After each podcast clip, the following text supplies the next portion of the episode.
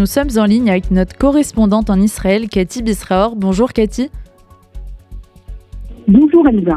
Cathy, euh, tout d'abord, quelles sont euh, les nouvelles du front euh, nord à la frontière avec le Liban? Alors le nord, c'est en effet ce qui retient l'attention depuis ce matin parce que non seulement par le nombre de roquettes qui ont été tirées sur le territoire israélien, mais surtout par le fait que ces tirs de roquettes sont étendus véritablement dans l'ensemble de la zone nord jusqu'aux banlieues de Haïfa, ce que l'on appelle les Kiryot. Il y a eu le dôme de fer qui a été actionné à plusieurs reprises. Il n'y a pas de dégâts, il n'y a pas de blessés, mais c'est clair qu'on s'approche progressivement de ce que la direction israélienne parle de ligne rouge, le fait que le Hezbollah laisse euh, la branche Hamas du Liban tirer aussi en profondeur en direction du territoire israélien. Ce n'est pas encore l'ouverture d'un autre front contre Israël, mais c'est une escalade encore beaucoup plus grave que ce que l'on avait vu les jours derniers. Et qu'en est-il euh, par ailleurs du sud, de ce qui se passe euh, à Gaza? Quelle est l'avancée de l'armée israélienne? Alors, au niveau de l'avancée, ce que l'on disait depuis quelques jours se confirme euh, ce matin.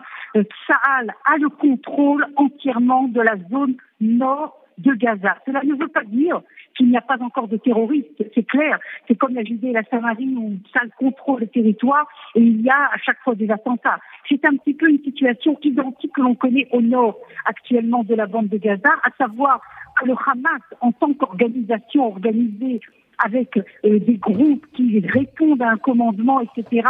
Tout ceci a été démantelé par euh, euh et selon en tout cas le porte-parole de Tsahal, il n'y a plus de commandement euh, euh organisé, contrôlé. La direction du Hamas a perdu, si vous voulez, le contrôle de ses troupes.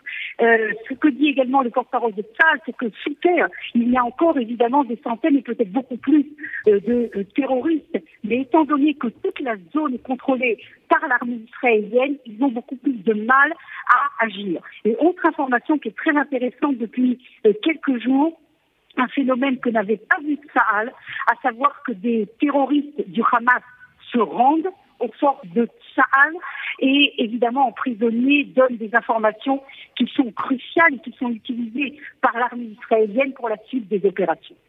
Et enfin, sur la question des otages, est-ce que euh, des avancées sont à noter? Écoutez, je crois qu'il faut dire deux choses un petit peu qui sont peut-être contradictoires. La première chose, c'est qu'il y a énormément de désinformations et d'informations qu'on ne sait pas exactement qu'est-ce qui est vrai et qu'est-ce Euh, tous les médias du monde donnent des informations sur le nombre d'otages qui seront libérés, sur qu'est-ce qu'Israël donnera en échange, etc. Et je crois que c'est très compliqué aujourd'hui de savoir exactement dans quelle direction on ira. Et puis également, il faut savoir avec qui on a affaire.